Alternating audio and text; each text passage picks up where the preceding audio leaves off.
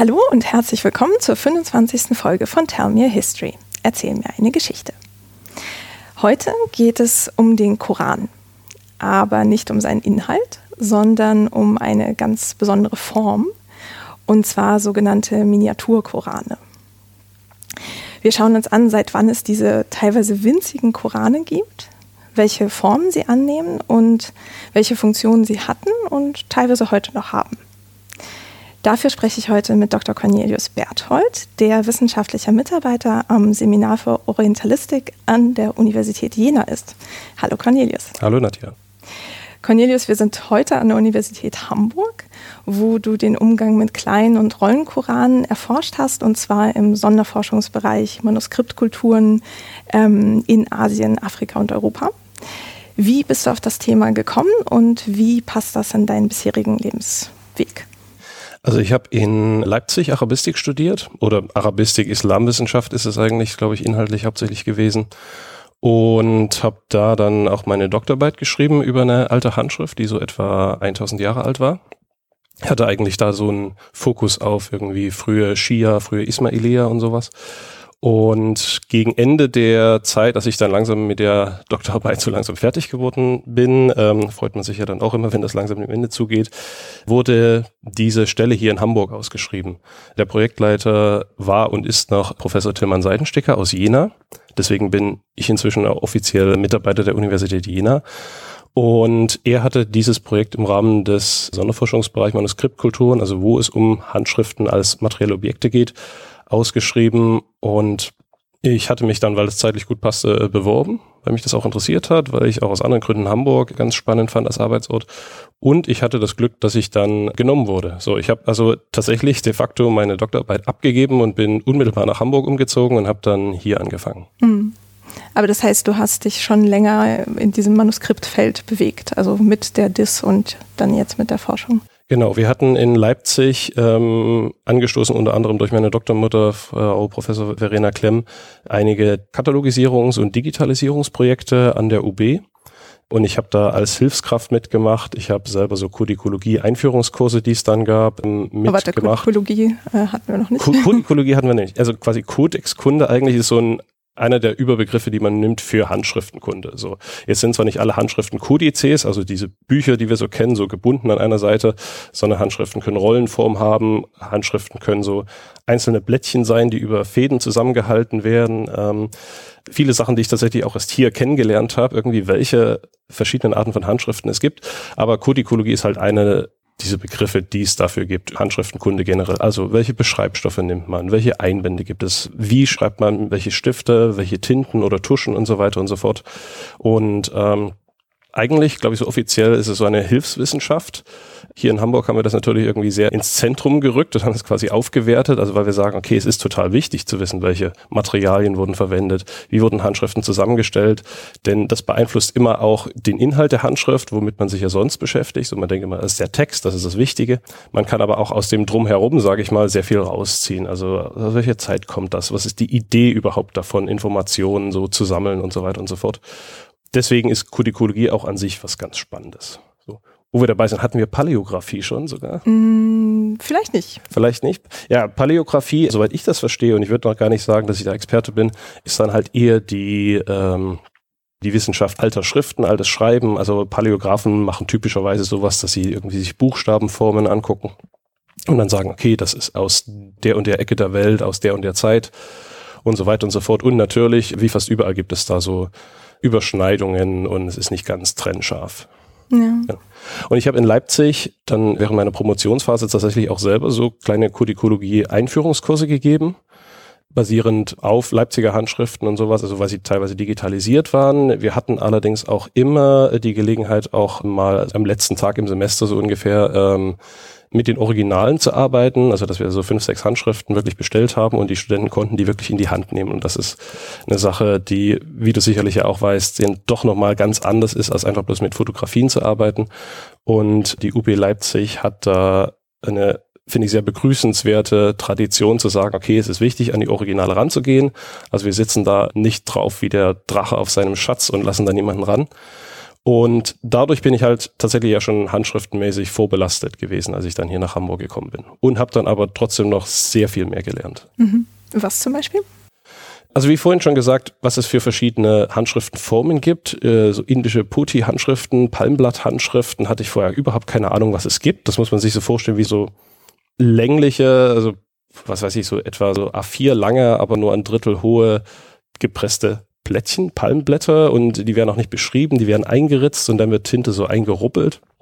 Irgendwie eine völlig andere Art, Text auf irgendeinen Textträger zu bringen. Und dann natürlich so dieses Bewusstsein für welche anderen Varianten gibt es. Also unsere Vorstellung von einem Buch heutzutage oder die Durchschnittsvorstellung ist, also ich kaufe was, zum Beispiel Harry Potter und der Stein der Weisen und ich habe die und die Auflage und äh, die gibt's noch tausende andere Male, es sieht genau gleich aus. auf allen Seiten steht das gleiche, die haben immer die gleiche Bindung. Und mit vormodernen Büchern oder Handschriften oder Manuskripten kann das ganz anders sein. Da können irgendwie mehrere Texte zwischen zwei Buchdeckeln versteckt sein. Und eventuell war das im Mittelalter sowohl in Europa als auch im Nahen Osten sogar der Standard. Also es, es, gab nicht so das Buch im Sinne von, das ist ein Ding und von vorne bis hinten ist es nur ein Text und das war's, sondern da konnten Sachen gesammelt sein. Da konnten unvollständige oder Auszüge von Texten drin sein. Äh, die konnten vielleicht ohne Buchdeckel erstmal eine ganze Weile lang zirkulieren, weil man musste sie ja lesen, aber dass man da irgendwie dann so ein fertiges Ding draus macht, war vielleicht nicht so selbstverständlich. Und tausende andere Sachen. Also eine Kollegin von mir, Claudia Colini zum Beispiel, die beschäftigt sich mit alten Tintenrezepten aus dem Nahen Osten so und hat die nachgekocht und hat geguckt, ob die sich tatsächlich bei Messungen ähnlich verhalten wie Originale zum Beispiel. Und da war ganz spannend zu sehen, okay, was die überhaupt an Rezepten benutzen, wie das vermischt wird, wie diese Praktiken es teilweise modernen Naturwissenschaftlern wirklich schwer machen, rauszukriegen, okay, womit wurde da überhaupt geschrieben und tausend andere Sachen mehr. Das Tolle ist tatsächlich, also es klingt jetzt ein bisschen wie eine Dauerwerbesendung, aber dieser, der Sonderforschungsbereich oder jetzt der Exzellenzcluster hier in Hamburg, den es jetzt gibt. Understanding Written Artifacts. Genau, Understanding mhm. Written Artifacts, genau. Das hat man wirklich ein oder jetzt haben wir zwei Gebäude irgendwie und überall arbeiten Leute, die mit Handschriften arbeiten. Und man kann tatsächlich sagen, okay, ich habe hier so ein komisches Phänomen in meinen Manuskripten, kennst du das auch? Und da habe ich einen Japanologen, einen Sinologen, einen Indologen, einen, der sich mit abendländischen Handschriften befasst, irgendwie gleich nebeneinander und wir können darüber quatschen. Und ähm, das ist total toll. Also das funktioniert tatsächlich so ungefähr wie im Prospekt. Man kann sich da gegenseitig weiterbringen und lernt sehr viel mehr über Handschriften aus anderen Gegenden als die, mit denen man sich hauptsächlich beschäftigt. Und lernt natürlich dann über den Kontrast natürlich auch was über das eigene. Also was ich zum Beispiel mit Handschriften in arabischer Schrift, was das Besonderes ist, was mir vielleicht vorher überhaupt nicht aufgefallen ist. Hm. Ja. Hat dich das auch bei der Forschung zu den Koranen dann ein bisschen vorangebracht? Ja, also ich müsste nachdenken, um jetzt irgendwie wirklich fassbare Beispiele zu bringen. Aber wir hatten zum Beispiel Arbeitsgruppen. Ich war in einer drin, die sich mit Wirkmacht beschäftigt hat oder im Englischen Agency. Also was ein bisschen der Frage nachging, ähm, was ist, wenn ich so diesen Blickwinkel einnehme, so Objekte, die wir im Alltag benutzen, verändern uns, haben irgendeine Wirkung auf uns, also weil sie uns dazu bringen, irgendwas zu tun. So ganz triviales Beispiel ist die offene Chipstüte abends vorm Fernseher. Das Ding liegt da und es bringt mich dazu, immer wieder reinzugreifen und Chips zu essen oder sowas. Ähm, es kann aber auch, wenn wir jetzt so langsam Richtung Miniaturkorane gehen, es kann sein, okay, ich habe so einen kleinen Koran ständig bei mir, ich trage den ständig und der der bringt mich dazu, ihn ständig anzufassen. Er gibt mir ein Gefühl von Sicherheit. Und das ist zum Beispiel eine Sache, über die ich bisher nicht nachgedacht habe.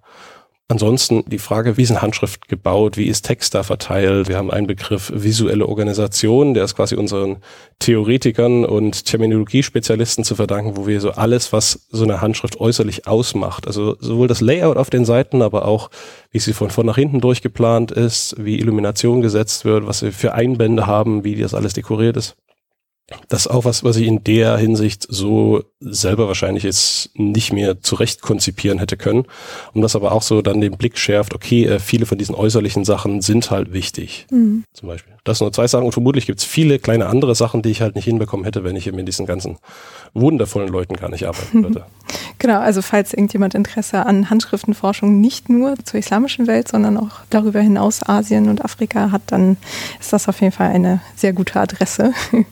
ähm, genau, ja, dann lass uns doch mal zu den Miniaturkoranen gehen und gleich mal bei dem Begriff anfangen. Das ist ja ein deutscher Begriff. Gibt es irgendwie ein arabisches oder persisches, türkisches Äquivalent? Das ist eine sehr gute Frage, vor allem weil sie ähm, sehr viel tiefergreifende Konsequenzen hat, als man erstmal annehmen würde. Also wir haben das Problem, wir nennen das irgendwie Miniaturkorane oder Ich glaube, in der Projektbeschreibung heißt es noch kleinformatige Korane.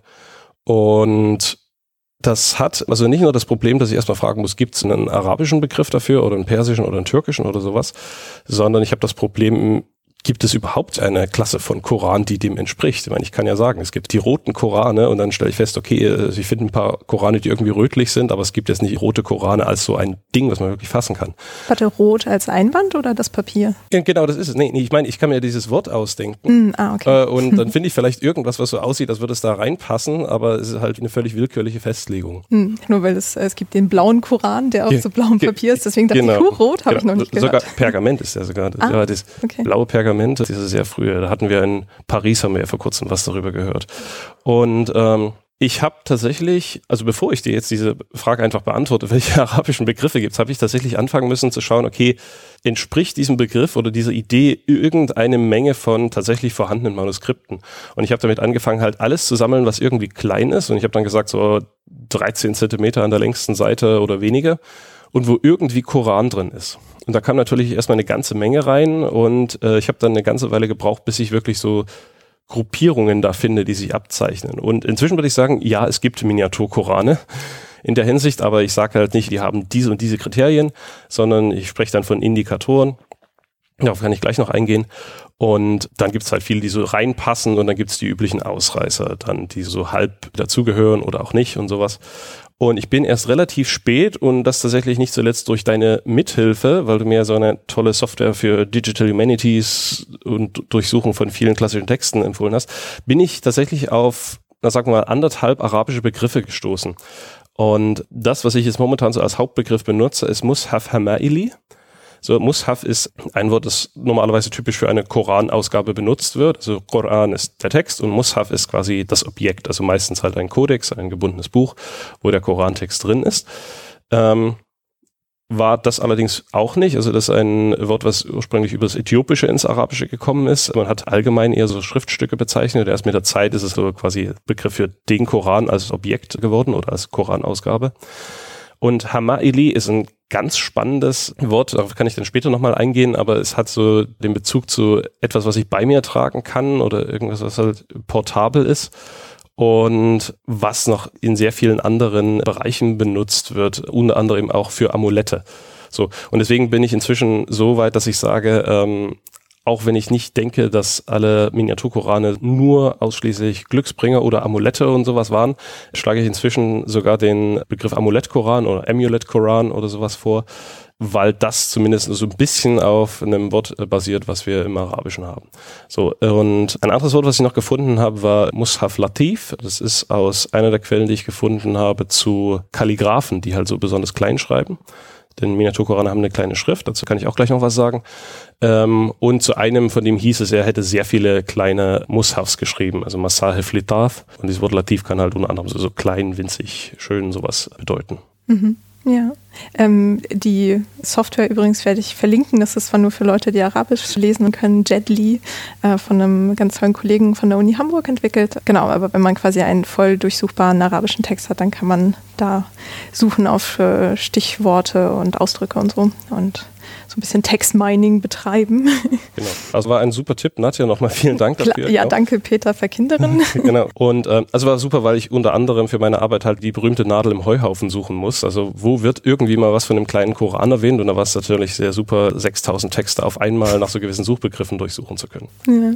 Okay, und das heißt, du bist auf diesen Begriff Mushaf Hamaili gestoßen äh, und der tritt wann auf? Also haben wir irgendwie einen Zeitpunkt, wo man das so ein bisschen festmachen kann? Mm, also das Älteste, was ich gefunden habe, ist ein Hinweis aus dem 15. Jahrhundert unserer Zeitrechnung, aus einer Chronik oder aus einem Buch, ich weiß gar nicht mehr, ob es eine Chronik ist, äh, von einem gewissen Sahawi aus Ägypten, glaube ich, der über seinen ebenfalls kurz zuvor dort lebenden Lehrmeister Al-Asqalani schreibt. Das war so ein, einer dieser berüchtigten Polymaten, so der zu allem was geschrieben hat. Er war auch äh, Sufi, also ein islamischer Mystiker. Und da gibt es eine ganz kleine Anekdote, wie er halt zum Hanqa geht. Das ist so ein Sufi-Versammlungszentrum, irgendwo in Kairo, glaube ich. Also er ist mit seinem Schwiegersohn da und er zieht dann halt einen Mushaf Hamaili aus der Tasche und beginnt daraus zu rezitieren. So, und weiter sagt es nichts. Ganz kurze Passage ist aber für mich total spannend, ähm, weil es was über die Verwendung sagt, weil es mir diesen Begriff liefert. Und es ist nicht zuletzt deswegen ganz spannend, weil Asqalani angeblich schon mit neun den ganzen Koran auswendig konnte. Das heißt, er hätte eigentlich gar keinen Koran zum Lesen gebraucht, um irgendwas aus dem Koran zu rezitieren. Aber das ist so ungefähr der älteste Beleg, den ich für diesen Begriff als solchen habe. Ich glaube, diese Miniaturschriftkalligraphen, die werden noch mal so ein Jahrhundert eher etwa erwähnt und aus der Zeit haben wir auch äh, die frühesten dieser Miniaturkorane, die quasi in der Form bis ins 19. Jahrhundert produziert wurden. Dazu kann ich dann auch gleich noch was sagen. Aber ja, so 15. Jahrhundert ist, glaube ich, soweit ich weiß, der älteste Beleg, den ich für den Begriff habe. Und auch einer der wenigen tatsächlich. Also ich finde den Begriff als solchen sonst kaum mehr irgendwo in Verwendung. Hm, okay. Also das heißt, du findest zwar Artefakte, also eben diese kleinen Korane, aber keine oder nicht so viele Verweise darauf in den Texten. Ähm, genau, das ist halt sehr schwierig und das mag vielleicht auch ein bisschen mit der Natur der Sache zusammenhängen, weil es also eine Spezialart von Handschriften ist und vielleicht auch eine Verwendung des Korans, die äh, nicht unbedingt so absolut orthodox ist, sage ich mal. Das geht dann schon in diesen ganz schwierigen Bereich Verwendung und was, was macht man damit. Ähm, es gibt ein paar Hinweise noch, die aus späterer Zeit, wo auch dieser Begriffsteil Hamail noch vorkommt, auch für kleine Korane. Aber so als zusammengesetzten Begriff Mushaf Hamaili, also so ein amulettmäßiger oder transportabler Mushaf, da habe ich diesen einen Begriff und ich glaube noch eine moderne Erwähnung von irgendeiner Website oder sowas mal gefunden und äh, kurz danach hört das auch schon auf. Hm. Okay. Ähm, und wie können wir uns das vorstellen? Du hast ja von Indikatoren gesprochen, die du aufgestellt hast, zum sagen, okay, das ist jetzt etwas, was du als Miniaturkoran begreifst. Ich habe, wie gesagt, alles Mögliche gesammelt und in eine ganz große Excel-Tabelle gepackt und habe dann versucht, halt alles, also vor allem Maße und sowas dann wirklich aufzuschlüsseln. Also wie hoch ist das, das Manuskript, wie breit ist es, wie dick tatsächlich auch. Das sind so Sachen, die in Handschriftenkatalogen von Bibliotheken dann meistens gar nicht drinstehen. Also wenn es so ein Verzeichnis gibt, so welche Handschriften haben wir im Bestand, dann werden die Maße schon oft mitgegeben, auch so ungefähr, äh, welche Texte sind da drin, von wem sind die und so weiter. Beschreibung von Tinte oder sowas, Papier, Einband gern mal noch, aber die Dicke zum Beispiel nicht. Das ist halt so ein Ding, wo ich sagen muss, okay, ich muss dafür wirklich in die Bibliotheken, ich muss die Original mal in die Hand nehmen und vermessen, weil ich da nicht bloß mit den Arbeiten anderer Leute arbeiten kann. Und ich habe dann halt sehr viel gesammelt und habe geguckt, unter anderem wegen der Abmessungen und was ist drin und habe dann geschaut, gibt es irgendwelche Häufungen und man kann sich mit Excel ja auch diese schönen Diagrammsachen anzeigen lassen, okay. Und was ist rausgekommen? Ich hatte so drei hauptsächliche Gruppen dabei. So, das eine waren das, was man gerne so türkische oder osmanische Gebetbücher nennt. Die sind so Jeans-Gesäßtaschen groß, teilweise so Zigarettenschachtel groß, sag ich mal. Ich versuche Vergleiche zu finden, dass jeder gleich so eine Idee hat, wie groß es ist. Da sind ein paar Koransuren drin und dann sind Gebete drin, teilweise mit so türkischen Einleitungen dazu und teilweise wirklich dezidiert magische Sachen, so magische Quadrate. Das sieht so ein bisschen aus wie so ein kleines 3x3, 9x9 Sudoku, so ungefähr, die halt irgendeine so aprotopäische, also schadenabwehrende Wirkung haben sollen ähm, andere Siegel und was mit Siegel gemeint, also nichts irgendwie so ein Wachsabdruck oder so eine Bleiplombe dran, sondern so eine Art Diagramm, das aufgemalt ist, und mit vielen Kreisen und Linien und vielen arabischen kleinen Wörtern und Namen und sowas dabei, die wahrscheinlich allein schon, weil sie da sind, weil man dann gewisse Dinge mit ihnen tun kann, also sie berühren mit der Stirn und sowas, auch Schutz bringen sollen oder Glück oder irgend so einen positiven Effekt haben sollen. Ähm, und dergleichen mehr. Und da können auch viele andere Sachen drinstehen. Diese Gebetbücher sind an sich eine ganz spannende Kategorie, weil die sind alle ein bisschen anders, aber haben so ein paar Pappenheimer, sage ich mal, von Inhalten, die immer drin sind. Aber das waren so richtig keine Miniaturkorane. Aber ich bin inzwischen ganz froh, dass ich die so als solche erkannt habe, weil ich konnte auch dazu ein bisschen was äh, noch forschen und herausfinden. Aber das sind keine Miniaturkorane, weil es nicht nur der Text des Korans ist? Genau, weil wir halt nur Koranauszüge haben. Wobei tatsächlich, also teilweise habe ich in der Literatur die schon so unter Koranen mit subsumiert gefunden, also im Sinne von ja, so fast ein Koran oder so, als ob es so ein Reader's Digest des Korans gäbe oder sowas. Ähm, aber gehören nicht dazu. Vor allem, ich wusste, als ich angefangen habe, nicht genau, was ein Miniaturkoran ist, aber ich wusste, es gibt so kleine oktogonale Handschriften, die halt wirklich bloß also fast schon so Streichholzschachtel groß sind irgendwie, aber oktogonal oder ein oktogonales Prisma, wie der richtige Geometriker sagen würde. Also sie haben quasi wie einen regelmäßig oktogonalen Deckel von und hinten und die Seiten dazwischen sind haben auch die Form. Aber Oktogon ist ja eine Fläche so und ich muss mindestens einmal wenigstens so äh, präzise sein in meiner Arbeit auch dann sagen, okay, es ist ein dreidimensionales Objekt. Aber ich wusste, dass diese kleinen Dinger wohl auf jeden Fall zum Miniaturkoran gehören müssen. Und da ist der ganze Koran drin und sonst nix so richtig. Mhm. Das heißt, ich wusste, die Gebetsbücher können vielleicht damit zusammenhängen aber es kann nicht das sein, was ich brauche. Okay, also es quasi ist das Miniatur, aber es ist nicht nur Koran. Genau. Okay. So. Aber es ist wichtig, weil es halt auch zu diesem Dunstkreis gehört, ähm, weil ich so viele Praktiken untersuche, die irgendwie so ähnlich sind. So, und die Gebetbücher sind halt auch so kleine Bücher, die ich bei mir trage, dafür gibt es auch Belege und die Glück bringen sollen. Und das war eine der Vorannahmen, die ich hatte, okay, Miniaturkorane machen wohl sowas ähnliches. So. Die zweite Kategorie, die ich gefunden habe, waren tatsächlich kleine Korane, aber noch nicht so absolut klein. So, und ich habe die dann erstmal Taschenkorane genannt. Die sind auch so, sagen wir, eher Zigarettenschachtel groß, vielleicht noch ein bisschen größer. Und ähm, die kann man noch eigentlich ganz gut lesen. Also die Schrift ist schon so mehrere Millimeter hoch bis fast so ein Zentimeter oder so ein Zentimeter sind, sind die Zeilenabstände. Und da ist auch der ganze Koran drin. Das ist ja relativ groß, ne? ein Zentimeter für eine Zeile. Mm, ja, also sagen wir mal so maximal. Eher noch ein bisschen weniger. Ich habe jetzt die Durchschnittsdaten nicht so im Kopf, aber auf jeden Fall äh, eine Handschrift, die ich noch gut lesen kann. Das trifft übrigens auch auf diese Gebetbücher zu. Also die sind vom Format klein, die Schrift ist allerdings noch relativ groß. Also mhm. ist nichts, wo man jetzt wirklich richtig gut als Kalligraph sein muss, da eine saubere, winzige Ameisenschrift hinzukriegen. Ähm, sondern die und die Taschenkorane kann man noch gut lesen. So. Und mit ein bisschen Abstand, also man kann sagen, Taschenkorane geht so bis, wenn wir jetzt mal nur an Kodizes denken, also an normale Bücher mit einmal so wie wir das kennen in Europa, die werden so bis, sagen wir mal so 10 Zentimeter Höhe geht das irgendwie und ein bisschen größer natürlich. Aber dann ist erstmal nach unten, also was es kleinere Größen angeht, ist so ein kleiner Abstand in meinen Daten und dann so ab 8, 7 Zentimeter Seitenhöhe fängt das an, was ich jetzt tatsächlich so als Miniaturkorane oder als Amulettkorane anspreche. Ähm, das sind die, wo ich sage, die stehen wirklich so im eigentlichen Zentrum von der Arbeit. Und da fällt auf, die sind halt relativ klein. Die Schrift ist teilweise bloß so ein bis drei Millimeter hoch, oder beziehungsweise die Zeilenabstände sind dann so zwei, drei Millimeter. Die kann man meistens noch lesen. Das ist eine der Fragen, die ich oft bekomme. Kann man das überhaupt noch lesen? Man kann es fast immer noch lesen. Äh, nicht zuletzt, weil es irgendjemand mit einem ganz spitzen, zurechtgeschnitzten Schilfrohr auch schreiben musste. Ähm, aber sie sind insgesamt eigentlich nicht mehr dafür gedacht, gelesen zu werden. Also dafür gibt's wesentlich praktischere Buchformate, die wir ja auch kennen, also so normale Handbücher oder das, was auf dem Nachttisch liegt, irgendwie, das ist ja schon ein bisschen größer. Aber bei diesem Miniaturkoran ist es halt anders. Und das war auch eine der Fragen, die ich am Anfang hatte. Okay, wie benutzt man Manuskripte, Bücher, die offensichtlich nicht dazu da waren, gelesen zu werden? Mhm. So, was ja auch paradox ist, würden wir heute sagen. Und abgesehen von dem Zeilenabstand und dieser allgemeinen Größe und dass sie auch nicht sonderlich dick sind, also das sind so zwei, vielleicht höchstens mal drei Zentimeter dick werden die, haben wir auch noch diese besonderen Formen. Es gibt ein paar, die wirklich so rechteckig sind oder quaderförmig, aber mehr als die Hälfte von diesen Kodizes, also den Büchern, die man aufklappen kann, äh, sind halt oktogonal oder sind diese oktogonalen Prismen. So, was an sich schon eine sehr besondere Buchform ist und die wir weitgehend auch nur quasi für diese kleinen Korane finden. Mhm. So. Also es gibt ein paar Ausnahmen. Ich habe in letzter Zeit noch ein paar äh, indische Manuskripte gefunden, die auch oktogonal sind und sehr klein, aber da scheint das tatsächlich dann irgendwie von den islamischen Vorbildern übernommen zu sein.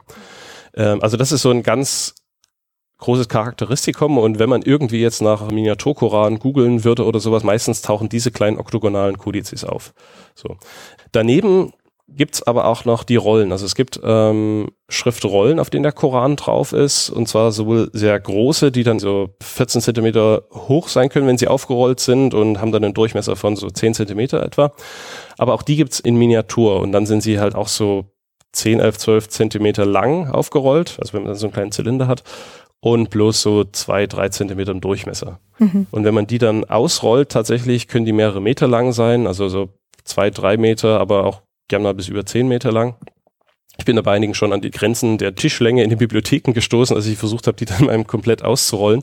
Ist ganz spannend, sind auf ganz dünnem Papier geschrieben, was man immer in, in Segmenten so ganz fein subtil zusammengeklebt hat und sind dann auf einer Seite beschrieben. So. Und auch eine ähm, Rolle zum Beispiel ist ja nichts, was irgendwie sehr praktisch zum Lesen ist. Also, dass wir heute Kodizes benutzen und nicht mehr so Papyrus-Schriftrollen wie in der Antike im Mittelmeerraum, hat ja auch damit zu tun, dass so ein Buch zum Blättern sehr viel praktischer ist in der Benutzung. Ja.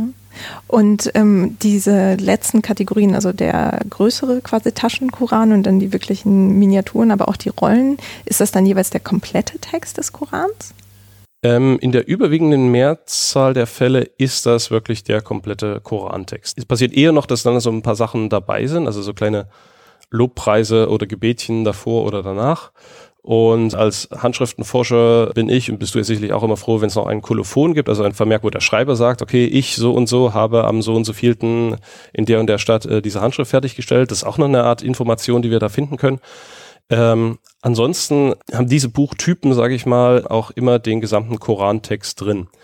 Außer natürlich, das ist, hat also den Charakter von einer Verschwörungstheorie, dass tatsächlich so subtil irgendwie aus Suren mittendrin rausgekürzt wurde. Also ich lese natürlich nicht jede in dieser Korane dann komplett durch und gucke da Wort für Wort, ob alles da ist. Ähm, ich schaue, ob die Surenzahlen passen, ob die ersten Suren am Anfang sind, die letzten Suren am Ende, ob das so ungefähr hinkommt. Und ich halte es für sehr, sehr unwahrscheinlich, dass dann irgendeiner gesagt hat, okay, wir kürzen mal aus den und den Suren so einzelne Worte raus, um Platz zu sparen. Also wäre irgendwie sehr viel Aufwand gewesen, der jetzt in keinem Verhältnis zu dem Gewinn daraus stünde. Ich nehme an, dass die halt alle ähm, abgesehen von normalen kleinen Abschreibefehlern, die natürlich passieren können, aber dass sie alle den kompletten Korantext haben. Es gibt nur ganz wenige Ausnahmen. In der Lilly Library in Amerika gibt es einen so kleinen oktogonalen Koran, wo tatsächlich bloß Koranauszüge drin sind, aber das sind halt Ausreißer. Hm, okay. Und äh, hatte das irgendjemand mal behauptet, dass da Teile weggelassen würden? Oder wie? Äh, warum hast du das gerade mm, aufgegriffen? Das, das nicht, aber ich werde tatsächlich auch immer gefragt, ob das, wenn das so klein ist, irgendwie, man muss ganz viel Text in so ganz wenig Platz reinquetschen und ähm, ob da nicht was weggelassen wurde. Hm. So, und ich würde aber sagen, bei den richtigen Miniaturkoranen nicht. Dazu muss gesagt werden, ähm, die meisten dieser Manuskripte, die es gibt, sind schon wenigstens so mittlere bis gehobene, wenn nicht sogar richtig exquisite Qualität, was die Ausführung angeht. So, das heißt, an Geld oder dann natürlich ja an künstlerischem Können hat es da vermutlich nicht gefehlt, um die herzustellen. Und ähm, das spricht natürlich auch dafür, dass man das dann drin gelassen hat. Im Kontrast dazu ist es gerade bei den türkischen Gebetbüchern so, dass die von der Qualität eher im Durchschnitt so ein bisschen mehr Standard oder so sehr einfach gehalten sind. So, aber da musste ich halt auch ähm, nicht so viel Text reinbringen. Die Schreiber konnten größer schreiben. Und die Illuminationen und sowas sind in der Regel auch sehr ja, einfach gehalten. Also erstmal mit Schwarz oder halt mit roter Tinte, also Rahmenlinien gezeichnet oder kleine Symbole, die die Koranverse trennen und so. Ähm, das ist eher einfach gehalten, so dass ich inzwischen teilweise, um schon mal vorwegzugreifen, annehme, dass diese Gebetbücher dann eher die preiswertere Variante waren von, ich habe ein Buch, was koranisch religiös ist und das halt einen gewissen Zweck haben soll. Also, sagen wir mal, der wohlhabendere osmanische Offizier hatte vermutlich dann eher vielleicht so einen Miniaturkoran und seine Untergebenen vielleicht eher diese Gebetbücher. Aber das ist momentan total Spekulation, weil wir da noch ganz wenig Quellen darüber haben, wer diese Handschriften überhaupt besessen hat. Hm, ja, schade. okay, aber das heißt, da ist ja schon großes Spektrum an Formen und Ausführungen. Ähm, vielleicht, wenn wir mal auf die Frage der Lesbarkeit oder der Schrift eingehen, also gerade wenn das so klein ist, also ich meine sieben bis acht Zentimeter ist ja jetzt ja so eine halbe Handbreit oder so. Ähm, du hast gesagt, das kann man lesen, wenn man gute Augen hat wahrscheinlich. Und hast du den Eindruck gehabt durch die Forschung, dass es zum Lesen dann auch gemeint war? Das ist halt eine ganz schwierige Sache. Ähm, also wie gesagt, es ist relativ offensichtlich, dass man wesentlich passendere Buchformate hätte finden können, wenn es wirklich ums Lesen ginge. Und gleichzeitig ist halt einer dieser ältesten Belege, der äh, über Al-Asqalani, den ich am Anfang erwähnt hatte, da heißt es halt blöderweise, muss ich quasi für mich sagen, irgendwie, er zog einen Amulettkoran aus der Tasche und begann daraus zu rezitieren. So, jetzt wissen wir natürlich nicht, wie groß der war. Ich meine, das kann genauso gut so ein Taschenkoran gewesen sein, der ein bisschen größer ist, wo ich bequem lesen kann und der auch so klein ist, dass ich ihn problemlos bei mir tragen kann. Aber ähm, es geht irgendwie nicht. Wir haben diese Fragestellung tatsächlich für Miniaturbücher auch aus anderen Regionen und aus anderen Zeiten. Also es gibt aus der Spätantike schon kleine Miniaturbücher. Es gibt so kurz bevor die Korane so richtig auftauchen, so im 14., 15. Jahrhundert, gibt es in Byzanz. Die Miniaturkorane meinst die, die, ja, Entschuldigung, genau, Miniaturkorane. ja, also die ja für mich relevant sind. Vorher gibt es in Byzanz so eine Welle, wo so Miniaturpsalter und Evangeliare oder Lektionare auftauchen, die auch relativ klein sind. Und wir haben ungefähr parallel zu den Miniaturkoranen zeitlich gesehen in Europa im 15. Jahrhundert, 16. Jahrhundert haben wir so kleine Miniaturpsalter und Stundenbücher. Ähm, Stundenbücher. Stundenbücher sind, eigentlich muss man sogar beim Psalter anfangen. Und das ist übrigens auch tolles Beispiel, weil ich habe Leute neben mir im Büro, die mit Psaltern arbeiten. So ich kann also immer sofort nachfragen, was ist das? Psalter sind halt die Handschriften, die das Buch der Psalmen enthalten, also die dem Alten Testament. Und äh, die total wichtig waren im christlichen Europa, weil es halt Liturgien gab, sowohl so kirchliche oder so im Kloster, als auch teilweise so von Laien außerhalb gepflegt. Ich hoffe, ich sage jetzt nichts Falsches, aber das ist quasi mein Eindruck, die man so über die Woche verteilt, über die Tage einmal durchgesungen oder durchgebetet hat. Und ähm, die haben quasi so eine religiös strukturierende Wirkung gehabt und die Handschriften reflektieren das auch teilweise so, dass sie ein bisschen subtile Illuminationsmarker haben oder sowas hier, welche Psalmen ich in dem und dem Abschnitt des Tages singen muss oder rezitieren muss. Meine Kollegin Karin Becker, die schreibt dazu gerade ihre Doktorarbeit, das ist ein total spannendes Thema. Und das Stundenbuch ist dann nochmal so eine vereinfachte, noch mehr benutzerorientierte Version davon, wo das noch ein bisschen mehr segmentiert ist, soweit ich das weiß. Ähm, und das war dann vor allem für Laien gedacht, also die das ja außerhalb von einer kirchlichen Liturgie oder sowas für sich privat beten und nutzen dann. So, und die sind halt ab dem ja, Spätmittelalter, äh, frühe Neuzeit tauchen die dann auf. Und beides gibt's halt auch in Miniaturvarianten, die auch so fast Streichholz, Schachtelgröße sind, dann mit kleiner Schrift geschrieben. Im Gegensatz zu Koran haben sie dann natürlich so Illustrationen drin, also so Bibelszenen und sowas, die werden dann oft dargestellt. Korane sind ja meistens nur nicht figürlich dekoriert, dass man so Blätter, florale Muster hat und sowas. Und ich habe momentan das Gefühl, weil ich auch gerade damit arbeite, bei all diesen Miniaturbüchern, Miniaturmanuskripten, ist nicht immer so richtig klar, welche Funktion die hatten. Also waren die zum Lesen da, so im Sinne von, es ist halt sehr praktisch und sehr klein und ich kann immer mal schnell darin schmökern. Oder sind es halt doch irgendwelche anderen ähm, Zwecke? Also dass es vielleicht so ein Schmuckgegenstand ist, so ich habe es klein irgendwie, es ist halt was Tolles. Also man soll nicht unterschätzen, was Menschen machen, einfach nur weil sie es können und weil es so einen gewissen Reiz hat, in handwerklichen oder so. Oder ob das tatsächlich doch eher alles schon in Richtung Glücksbringer, Amulett und so weiter geht. Und was die Lesbarkeit angeht, ich habe eher das Gefühl, sie sind lesbar und sie sind komplett und sie sind so ausgeführt, dass man den Koran nachvollziehen kann. Hauptsächlich als Beweis dafür, dass es wirklich ein kompletter Koran ist. So, also dass quasi diese saubere Ausführung und ähm, die Zugänglichkeit, so eine gewisse Überprüfbarkeit ermöglicht, auch wenn ich die Handschrift dann irgendwie anderweitig weiter benutzen will. So, also es ist quasi eher so ein, ja, ich will nicht sagen Prüfsiegel, aber so ein Garant dafür, dass es dazugehört. Übrigens hat in gewisser Weise eine Parallele bei einigen der byzantinischen Handschriften, ähm, also auch diese christlichen Handschriften, die es dann in Miniaturformaten gab, die haben meistens noch diese ganzen Rundumtexte, so Beitexte, Einführungen und sowas, so Gebrauchsanweisungen, die bei den normalformatigen Sachen dazukommen. Und bei den kleinen Varianten sind die auch dabei, wo man jetzt sagt, okay, ähm, wenn ich es kaum noch so benutzen kann, warum sind die ganzen Texte dabei? Und auch da könnte man meiner Meinung nach sagen, ähm, die sind dabei, weil das halt dazugehört und quasi nur dann ist es vollständig und nur dann kann ich sagen, okay, das hat also auch im Kleinen die Wirkung und das Prestige oder was auch immer, die dann der große Bruder quasi als Manuskript hätte. Und so nehme ich das auch bei den Koranen an. Also die hätten eine andere Wirkung gehabt, wenn das eben ein abgespeckter Koran wäre oder wo ich das nicht nachvollziehen kann oder wo es unvollständig ist. Damit sie wirklich ähm, als Korane gelten und auch wirken können, mussten sie komplett sein und es musste meiner Meinung nach auch dadurch nachvollziehbar sein, dass sie halt komplett lesbar und überprüfbar waren. Mhm. Und gibt es da auch so Navigationshilfen wie jetzt in den europäischen Texten? Es gibt die, die tatsächlich auch typischerweise in größeren Koranhandschriften zu finden sind. Also es gibt natürlich diese gut findbaren Surenüberschriften, die dann mit Kartuschen, also illuminierten Kästchen in vielen Rahmen, in vielen Farben oder mit Gold dann hervorgehoben sind.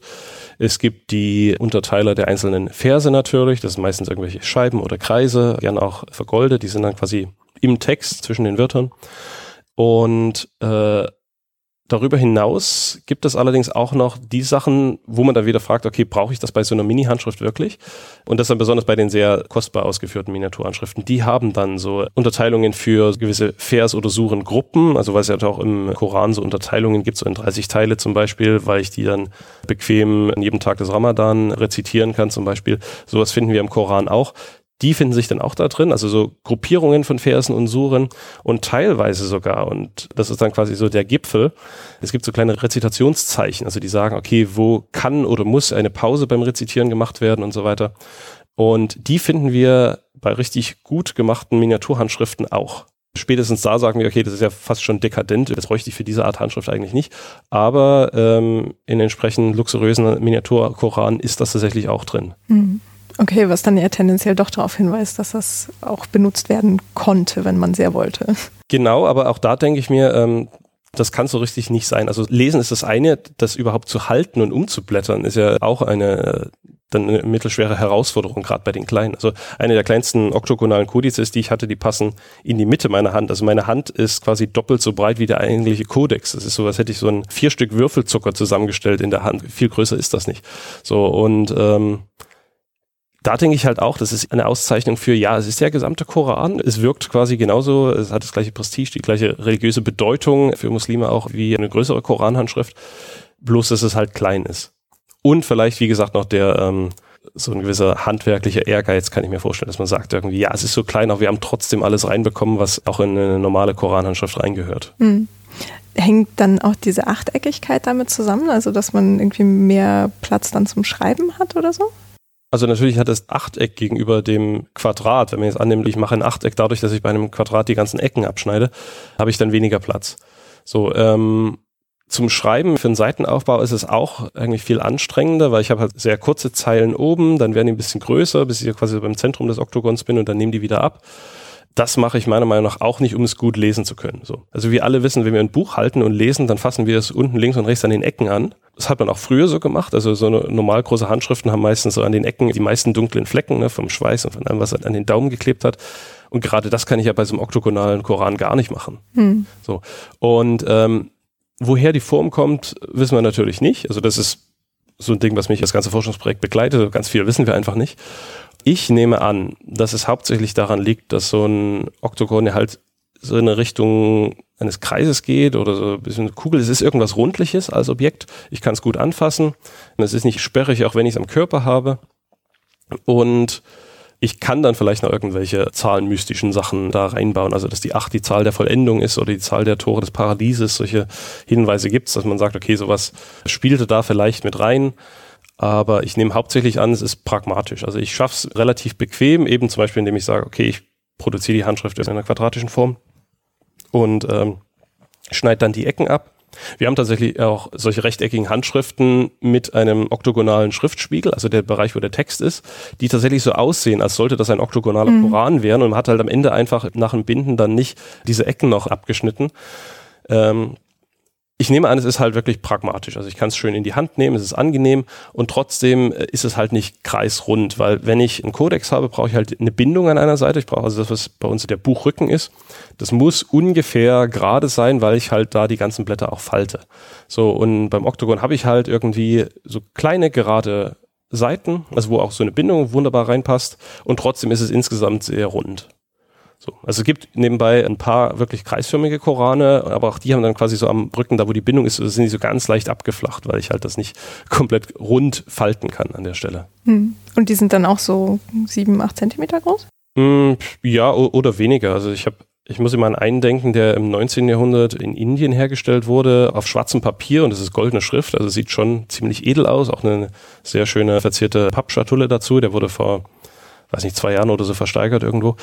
Ich glaube, der ist, weiß nicht, so, so sechs Zentimeter im Durchmesser oder so. Mhm, okay. Sehr, sehr schönes, edles Manuskript. Ja.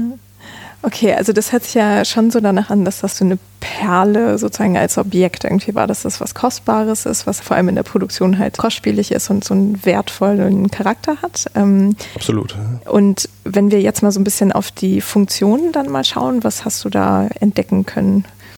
Also wie gesagt, ich habe angefangen im Projekt, also ich bin dazu gekommen, so ein bisschen mit dieser Frage im Hintergrund, okay, es ist vermutlich nicht zum Lesen gedacht, was dann?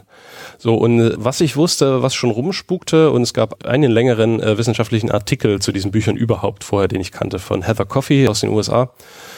Und da wusste ich halt, okay, es geht vermutlich so um Sachen wie Talisman, Amulett, also irgendwas, was ich bei mir trage, damit es irgendeinen positiven Effekt hat, wie auch immer der genau aussieht.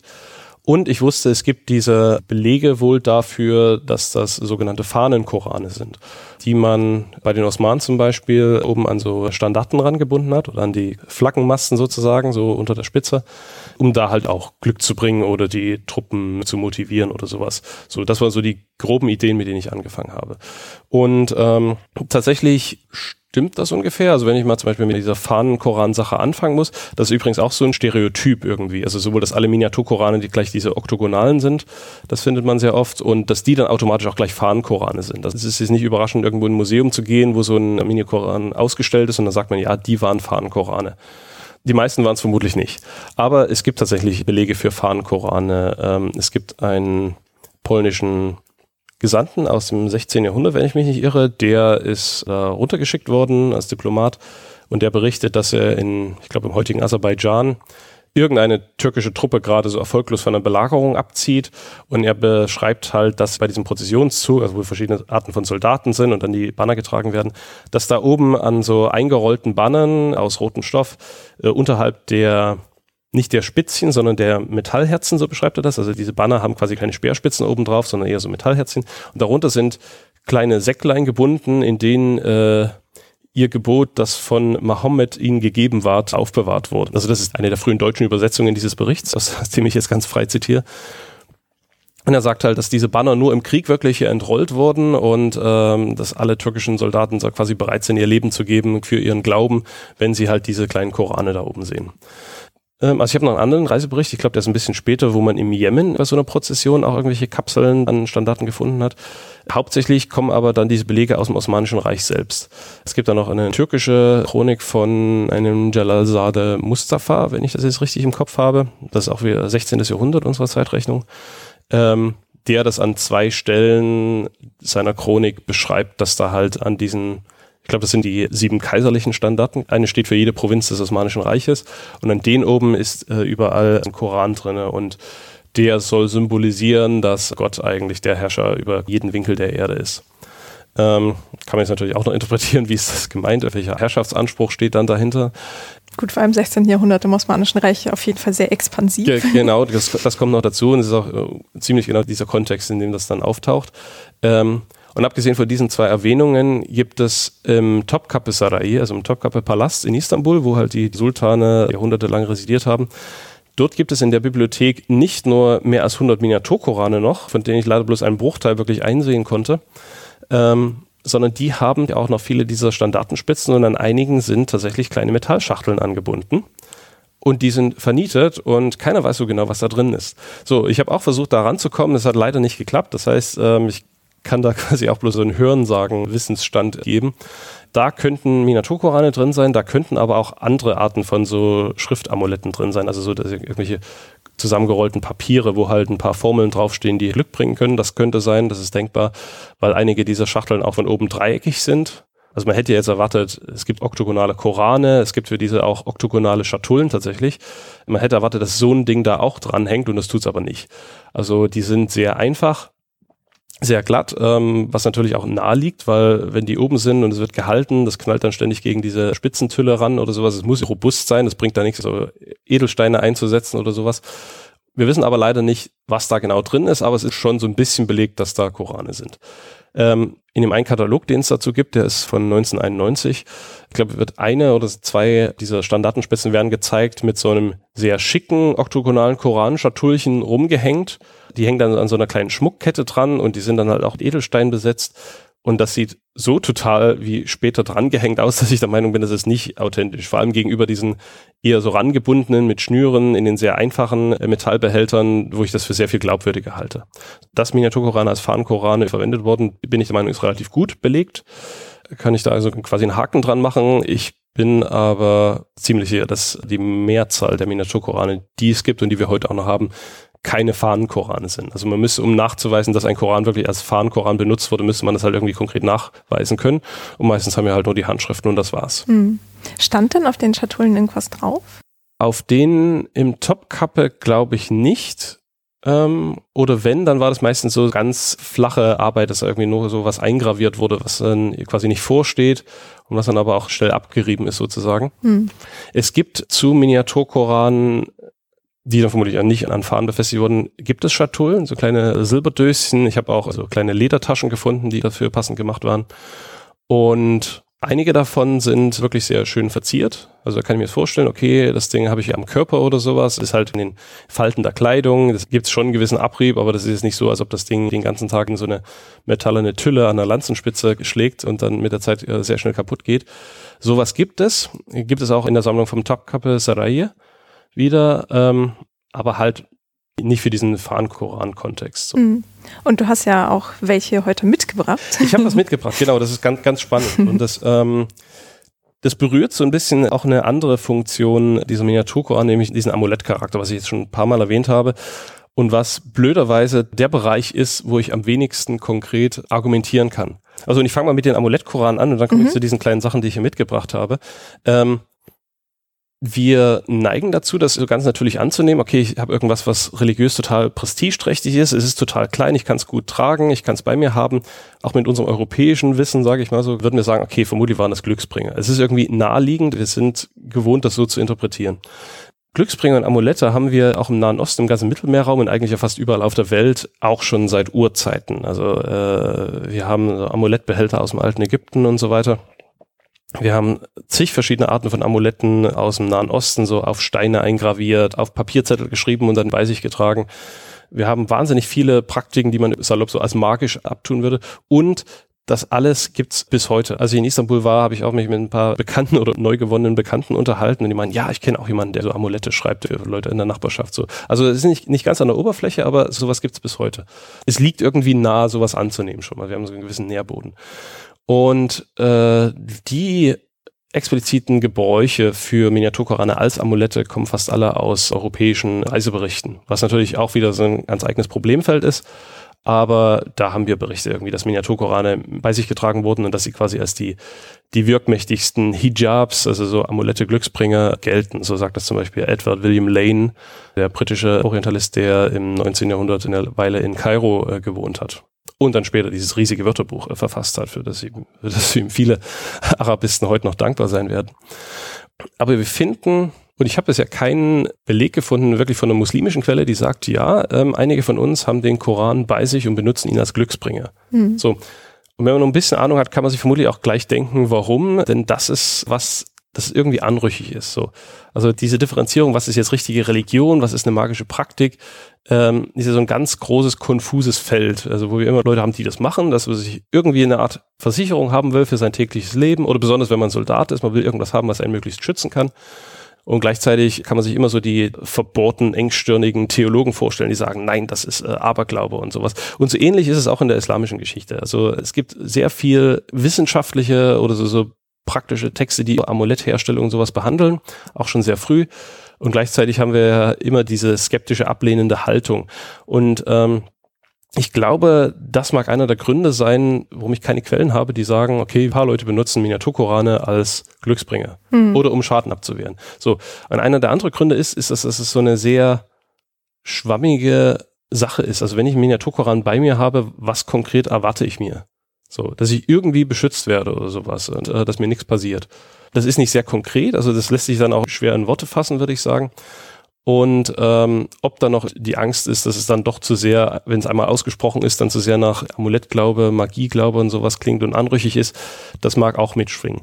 Ist lustigerweise habe ich erst vor ein paar Wochen gelesen, in einem Buch von Helga Wenzlaft über die Subha oder den Tasbih, diesen islamischen Rosenkranz, wie man so sagen will, also die Gebetskette dass es auch da so ist. Ja, die ist überall verbreitet. Alle Leute benutzen das, um gewisse Formeln zu rezitieren. Aber wenn man jetzt irgendwie so Religionsgelehrte fragt, was man damit macht und ist es auch ein Glücksbringer, dann sind die so sehr, sehr skeptisch und ablehnen und sagen, ja, das ist so Volksreligion, irgendwie darüber schreibt man ja nicht. Hm. Ja, das klingt so ein bisschen danach, dass quasi nur weil es in den Quellen äh, darüber geschwiegen wird, es ja nicht heißen muss, dass es nicht verwendet wird und dass es den europäischen Reisenden als etwas Ungewöhnliches auffiel und deswegen erwähnenswert, während im Alltag, der ja selten in Handschriften abgebildet wird, ähm, das dann halt keinen Raum bekam. Ein bisschen geht es in die Richtung, genau. Es ist natürlich heikel. Also ich hatte auch schon einen Wissenschaftler aus, ich glaube, von der arabischen Halbinsel bei mir im Büro und ich habe auch erzählt, wie ich das mache. Und als ich dann den Begriff Magie kurz eingeworfen hatte, ähm, weil wir einmal so ein Forschungsthema hatten, wo es quasi darum ging, ob es Magical Agents gibt, also Bücher, die so magisch handeln, ist er auch sofort reingekrätscht und meinte, nee, schreib mal lieber Protection, das ist besser. Also es ist nicht ganz einfach und ich muss deswegen auch sehr aufpassen, wie ich das dann formuliere, wie ich das einschätze. So, aber ich bin der Meinung, es, es gab halt diesen Nährboden und ich bin der Meinung, Magie und Religion, da habe ich auch ein bisschen mich in die Theorie gestürzt dafür, aber ähm, das ist ja nichts Irrationales, meiner Meinung nach, wie man das ja meistens sagt. Es gibt so Aberglaube und dann gibt es die Aufklärung und ab jetzt ist alles rational, sondern Magie funktioniert ja irgendwie und auch religiöser Glaube funktioniert rational. Also, dass ich so einen Gott habe, der auf mich aufpasst, ist sehr nah dran an dieser Analogie. Ich habe einen König, der auf mich aufpasst oder ich habe einen Vater in der Familie, der quasi für alle sorgt und alle beschützt. Ähm, wenn ich einen Liebeszaubertrank äh, braue, um jemanden dazu zu bringen, sich in mich zu verlieben, ist es ja auch relativ nah dran an Suppe kochen. Also es nimmt so Versatzstücke aus dem Alltag, die wir kennen, und dann gibt's noch irgendwie so einen kleinen Knackpunkt dabei, der es dann doch wieder ein bisschen ungewöhnlich macht. Also ich brauche meine Suppe dann Mitternacht und habe seltsame Zutaten so ungefähr, um es mal ganz einfach und plakativ zu sagen. Ähm, und von daher ist es eigentlich total naheliegend, dass Menschen immer irgendwelche Wege finden, sich auch über das, was wir heute magisch nennen würden, sich im Alltag zu helfen. Und ich könnte jetzt ganz vereinfacht sagen, so ein Koran ist halt ein Objekt, was quasi für die Offenbarung steht von Gott. So, also es bezieht sich unmittelbar auf die höchste Entität, die ich mir vorstellen kann, nämlich den Schöpfer aller Dinge. Und sowas bei mir zu haben, das muss doch irgendwie zu was gut sein. Das muss die Dämonen und die Djinnen abschrecken, dann quasi, weil ich sage, zu wem ich gehöre. Der beschützt mich ähnlich wie ein Geleitbrief eines Herrschers oder sowas mich unterwegs beschützen können.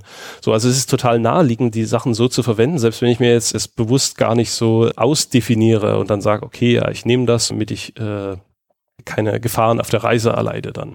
Und ähm, das erklärt natürlich, warum ich keine direkten Belege so finde, weil es halt irgendwie so eine schwammige Sache ist. Es gehört aber allerdings auch so ein bisschen zum Prinzip dazu, dass es halt nur so ungefähr passiert. Mhm. So, es gibt umgekehrt ja sehr konkrete Amulettanweisungen, ich muss das und das machen, um nicht von der Schlange gebissen zu werden. Wo ähm, findet man die?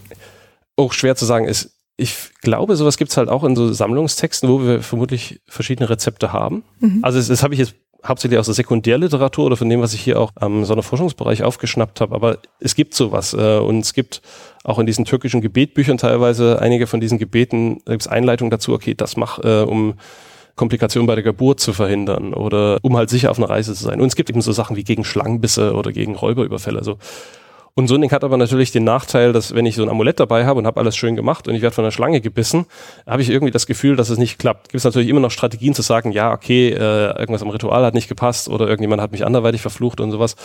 Aber ist quasi sehr viel stabiler im Glaube an eine gewisse Schutzwirkung von irgendeiner Praktik, wenn es halt gar nicht richtig klar ist, was es tun soll. Und das ist so ein Muster, glaube ich, was man überall findet. Also wenn man Leute fragt, warum hast du so ein paar ausgedruckte Koranverse im Portemonnaie? Ja, das ist so gegen den bösen Blick zum Beispiel, was auch, habe ich das Gefühl, so eine Breitbandbezeichnung für schlimme Dinge ist, die einem passieren können. So. Mhm. Und ähm, das kann halt klappen, das kann nicht klappen. Ich kann es halt irgendwie jetzt so richtig an der Praxis nicht festmachen, ob es daran liegt. Das heißt, so, dadurch können sich so gewisse religiöse oder magische äh, Ansichten oder Praktiken ja auch eine Weile halten. Und ich glaube auch, dass das hier für mich eine Rolle spielt. Und damit sind wir eigentlich mittendrin. Das ist dieser Dunstkreis, von dem ich gerne mal spreche, wenn ich über Miniaturkorane rede, dass wir halt wahnsinnig viele religiöse oder magisch-religiöse Praktiken haben, in denen das passiert. Und dass es eigentlich total naheliegend ist, dass wenn es kleine äh, tragbare Korane gibt, dass auch die in dem Sinne so aufgefasst werden, weil es halt generell diese Ansichten, so und so funktioniert das, so und so kann ich mich schützen, dass auch sowas auf den Koran übertragen wird, selbst wenn das irgendwie gar nicht die ursprüngliche Funktion gewesen sein sollte. Hm. Gibt es denn eigentlich Beispiele für, also du hattest ja jetzt das mit den Schlangenbissen zum Beispiel erwähnt, aber für andere Amulette oder Gegenstände, die so magisch benutzt wurden, wo das sozusagen in den Quellen vorkommt und okay und nicht verpönt ist? Ähm, Gibt es garantiert, kann ich jetzt aus dem Stegreif ganz schlecht sagen. Vor allem, weil dann die Frage ist, welche Quellen es gibt. Also um zwei Beispiele zu bringen, was also verbreitete Praktiken angeht. Ähm, Sufi-Sheikhs, also die ja ein gewisses religiöses Prestige hatten, waren anscheinend immer so eine Anlaufstelle für Amulettherstellung. Also man ist da hingegangen, hat, konnte sagen, ich habe das und das Problem und hat halt irgendwas aufgeschrieben und dann mir gesagt, was man damit tun soll. So, ähm, wie es Praktiken gibt, so kleine Zettelchen bei sich zu tragen, kleinen Kindern so Koranzettelchen in die Kleidung zu nähen oder unter das Kopfkissen zu schieben oder einen ganzen Koran gleich unter das Kopfkissen zu schieben. Sowas gibt's, ähm, ohne dass ich jetzt konkret sagen könnte, irgendwie in dem und dem Werk wird das tatsächlich als Anleitung gebracht. Was auch sehr verbreitet war, ist diese Idee, dass ich Schrift in mich einnehme, also dass ich ähm, so einen Amuletttext schreibe, die Tinte abwasche und dieses Wasser mit Tinte trinke weil ich halt denke, dass die Baraka, Begriff von Segen, jetzt ganz vereinfacht gesagt im Arabischen, geht dann in mich über. Und das gibt es so weit, dass es ja sogenannte Heilschalen oder Amulettschalen gibt. Das heißt, ich habe eine Schale aus Messing oder einer Kupferlegierung, in die schon so heilbringende Sprüche, Koranauszüge oder sowas dann eingraviert sind. Die sind eingearbeitet. Das heißt, ich kann da eine Flüssigkeit reinkippen. Diese Schrift geht in die Flüssigkeit über und ich kann das trinken. Das ist irgendwas so angereicherte Flüssigkeit in mich einnehmen aus äh, Heilzwecken ist eine Sache, die es in wahnsinnig vielen Varianten gibt und die wahnsinnig weit verbreitet ist in der ganzen islamischen Welt ähm, und darüber hinaus wahrscheinlich auch noch. Ja, die heute auch noch teilweise praktiziert wird. Ich habe eine Kollegin, mhm. Hanna Nieber, die mhm. jetzt demnächst in Utrecht ihre äh, Dissertation verteidigen wird und die hat zu, der Titel war Drinking the Written Koran. Mhm. Genau, und da geht es halt um so Heilpraktiken in Sansibar. Und das ist halt ja, genau, genau, genau. genau darauf. Und das, also ich glaube, diese Anleitung gibt es auch in Handbüchern, wo das beschrieben wird, wo es so Listen von so Amulettrezepten oder sowas gibt. Mhm. Aber selbst wenn es das nicht gäbe, wir haben halt irgendwie hunderte von diesen Schalen, die bis heute überdauert haben. Es gibt so ähnliche Praktiken sogar aus dem alten Mesopotamien, also das alte babylonische, assyrische, weiß ich jetzt nicht genau. Da gibt es so ähnliche Sachen auch schon. Mhm. Und ähm, allein das ist ja ein Beleg dafür, dass es irgendwie sehr verbreitet ist, dass viele von dieser Wirkung überzeugt sind. Und ähm, ja, auch, das spielt rein. Noch, damit ich das auch kurz erwähnt habe, diese Talisman-Hemden, die es gibt, die spielen ja auch rein. Also, dass es wie so große Unterhemden gibt, die komplett mit dem Koran oder Koranauszügen und dann vielleicht noch anderen Sachen, Gebeten, magischen Quadraten und so weiter beschriftet sind, von denen auch angenommen wird, beziehungsweise in Auszügen auch belegt ist, dass man die halt vor dem Krieg sich unter die Rüstung zieht und dann annimmt, weil ich den Koran und die Offenbarung, irgendwas Göttliches direkt auf der Haut trage, dass mir deswegen nichts passieren kann. Mhm. Und ähm, kommen wir endlich mal zu diesen kleinen Schatullen, die ich hier habe. Bilder dazu können wir ja dann genau, zeigen. das werde ich auf jeden Fall verlinken. Genau. Das heißt, man kann jetzt auf den Link klicken und sich das Bild anschauen. Gerne, genau. Ich, ich schreibe es trotzdem mal. Ich habe hier einmal eine, ja, ich sag mal vereinfacht so eine oktogonale Schachtel. Die ist vermutlich, ich habe jetzt keine richtige Materialanalyse gemacht, aber die ist vermutlich aus Silber und wir haben so äh, Niello-Arbeiten da zur Verzierung, hauptsächlich so Inschriften da, die ringsrum gehen. Also irgendwie reingraviert und dann mit so einem schwarzen Material aufgefüllt, glaube ich. Lehne ich mich aber nicht zu weit aus dem Fenster, weil da bin ich nicht der Experte für. So, die kann ich oben aufmachen, gibt so einen kleinen Haken vor und dann habe ich so eine kleine Dose, also wie so eine kleine Tabakdose oder sowas kann man sich das vorstellen. Ähm, und ich habe links und rechts kleine Ösen dran, wo ich ein Band, ein Riemen oder eine Kordel durchziehen kann und kann das tragen. Und die Inschriften, die wir drauf haben, das von drauf ist, soweit ich weiß, oder an der Seite ist der Thronvers, ist der 255. Vers der zweiten Sure, der, so ganz vereinfacht gesagt, Gott preist, so als den einzig wahren, den Herrscher über alles und seine Herrlichkeit hervorhebt. Das ist ein Vers, den wir sehr häufig auf allem, was amulettisch ist, finden. So. Ähm, und der ist auch hier drauf. Und dann haben wir noch die Erwähnung von, ich glaube, von der Prophetenfamilie. Das heißt, es scheint so ein bisschen aus einem schiitischen Milieu zu kommen. Mhm weil Hassan und Hussein sind ja, glaube ich, erwähnt. Irgendwie habe ich mal beim letzten Mal geguckt, genau. Und ähm, so, ich kann es tragen, ich kann irgendwas reinpacken und es hat halt schon so als Objekt Inschriften, die Glück bringen, sind die irgendwie auf, auf Gott referieren. So. Und warte mal, die, also abgesehen von der Suche, die ja auf Arabisch ist, ist ähm, das andere auch Arabisch oder ist das Persisch? Ähm, soweit ich gesehen habe, ist das alles Arabisch. Ähm, also wir haben hier, wie gesagt, die Namen von hier haben wir Mohammed, Hassan und Hussein, die sind hier, vielleicht siehst du mhm. das sogar. Hier, glaube ich, Fatima. Ja. Also okay, die, die, okay wenn es nur Namen sind, dann kann man das ja, nicht ja, genau, eindeutig das, in der Sprache zuordnen. Genau. Aber soweit ich weiß, ich glaube, das ist alles arabisch. Es ist mir auch, ähm, jetzt wo ich drüber nachdenke, so persische Amulettinschriften sind mir gar nicht bekannt. Kann allerdings auch sein, da haben die Leute einfach noch nicht richtig nachgeguckt oder sowas. Weiß nicht, ich glaube, das meiste ist arabisch, weil arabisch natürlich trotzdem noch dieses Prestige hat, dass es die Sprache ist, in der die Offenbarung kommt. Also mhm. Also wenn ich will, dass es dieses Prestige, was auch der Koran selber hat, aufnehmen will, muss es vermutlich arabisch sein. Ähm, das Ding ist ein Amulettbehälter. Das heißt, es sieht aus, als würde so ein kleiner oktogonaler Koran reinpassen. Und vermutlich gibt es auch ein paar, die wirklich reinpassen würden. Aber hauptsächlich ist es ein Amulettbehälter, der vermutlich am Arm getragen wurde. Deswegen gibt es diesen persischen Begriff Basuband, was Armband heißt, soweit ich weiß. Persisch bin ich ganz schlecht, kann ich überhaupt nicht. Aber ähm, die gibt es sehr oft. Die müssen nicht oktogonal aussehen, die können oval sein, aber das ist tatsächlich ein Amulettbehälter. So, das heißt, ich kann da ein Amulett, was mich irgendwie vor Gefahren schützen kann oder Glück bringen soll, reintun und das kann ich dann so außen auf meinem Ärmel anbringen. So, mhm. Und teilweise auf Porträts aus der Kachan-Zeit zum Beispiel, das ist also 19. Jahrhundert Iran, so ganz grob gesagt, ähm, findet man das auch. Mhm, okay. so. Das heißt, darauf basierend gehst du davon aus, dass das keine Dose für einen Koran gedacht ist? Genau, das ist eine der ähm, der schwierigen Dinge tatsächlich, also auch wo ich wieder diesen Dunstkreis habe, von dem ich geredet habe, weil das halt es ist irgendwie apotopäisch, ich kann es tragen und es sieht genauso aus wie diese Korane. So. Tatsächlich kommen diese Dosen aber sehr spät auf, also vermutlich erst so im 18. Jahrhundert und dann viel im 19. Jahrhundert. Also ich kenne keine von diesen Amulettdosen, die älter ist. Das heißt, die oktogonalen Korane sind an sich älter, weil mhm. die haben wir schon ab dem, vermutlich ab dem 14. Jahrhundert, auf jeden Fall 15. Jahrhundert. Und ähm, in der Regel sind die Dosen auch ein Tick flacher als die Handschriften selber. So. Und du erinnerst dich, am Anfang habe ich gesagt, ich messe auch die Dicke von Handschriften aus. Genau dafür brauche ich das. Weil dann kann ich sagen, ähm, alle Leute, die behaupten, ja, in diesen Amulettdosen wurden Miniaturkorane getragen, sage ich, würde ich so pauschal nicht sagen. Also sicherlich schon, ist ein paar Mal passiert, aber ich denke, das ist ein anderer Typ. Und die richtigen Miniatur-Koran-Schatullen, die sehen natürlich ähnlich aus, aber die sind meistens ein bisschen höher, die sind anders verziert. Ähm, ja meistens hier oben auf dem Deckel noch irgendwie so eine hervortretende Verzierung, so eine Perle oder sowas oder dann ist eine Öse, wo ich dann noch was anhängen kann. Und trotzdem ist es halt so frappierend, dass sie sich so ähnlich aussehen. Mhm. So, also wo ich annehmen kann, auch vermutlich hat man schon so Formen übernommen, die man von woanders kannte. Das macht es natürlich für mich dann wieder ein bisschen schwieriger, ne, weil wenn das jetzt zum Beispiel ein europäischer Reisender sieht und fragt jemanden, was das ist, wie präzise ist die Antwort. Das sieht alles irgendwie gleich aus. So, aber ich bin der Meinung, man muss das ein bisschen unterscheiden, dass das hier tatsächlich so Amulettbehältnisse sind. Und es wird übrigens nicht besser, wenn wir uns diese zwei kleinen hier daneben angucken. Die sind ähm, hexagonal im Querschnitt und ansonsten sehr lang mit drei. Äh, Na, sehr lang ist auch schön, so ein Finger lang. Ja, okay, genau, genau. Das ist so Kleinen Finger. kürzer als mein Zeigefinger tatsächlich. Ähm, also lange, so grob zylindrische Silberdosen, wo es auch halt einen hexagonalen Querschnitt haben. Ähm, die sind wirklich sehr klein. Also wir haben jetzt einen Durchmesser irgendwie, wenn ich mir den Querschnitt angucke, vielleicht so von etwa einem Zentimeter. Also da kann ich einen kleinen Zettel, kann ich beschreiben, kann ich einrollen. Kann das heißt, ich, kann es an einer Seite öffnen oder an beiden? Genau, ich kann es an einer Seite öffnen. Muss mal gucken, welche von denen hier geht. Ich glaube die. So, die sind ja reichliche 100 Jahre alt, deswegen bin ich ein bisschen liebevoll damit. Hier, ja. hier geht es auf, hier kann man reingucken. Ah, okay. So. Und ähm, da habe ich Gott sei Dank ein Verweisfoto von einer Angehörigen der Familie des Schahs. Also eine Frau, äh, fast komplett verschleiert, sehr üppig behangen mit aller Arten von Schmuck. Schah also auch kajarisch oder? Ähm, ich glaube, das könnte auch noch Katscharig sein, ich weiß es auch nicht mehr genau. Es ist halt irgendwie so ein ganz altes Foto, was es gibt. Ein Museum in Boston, glaube ich, die haben das bei sich und haben das dankenswerterweise so digital im Netz, dass man es benutzen kann. Das Interessante an dieser Frau ist, also das ist halt auch vielleicht um die 100 Jahre alt, ein bisschen mehr, ein bisschen weniger.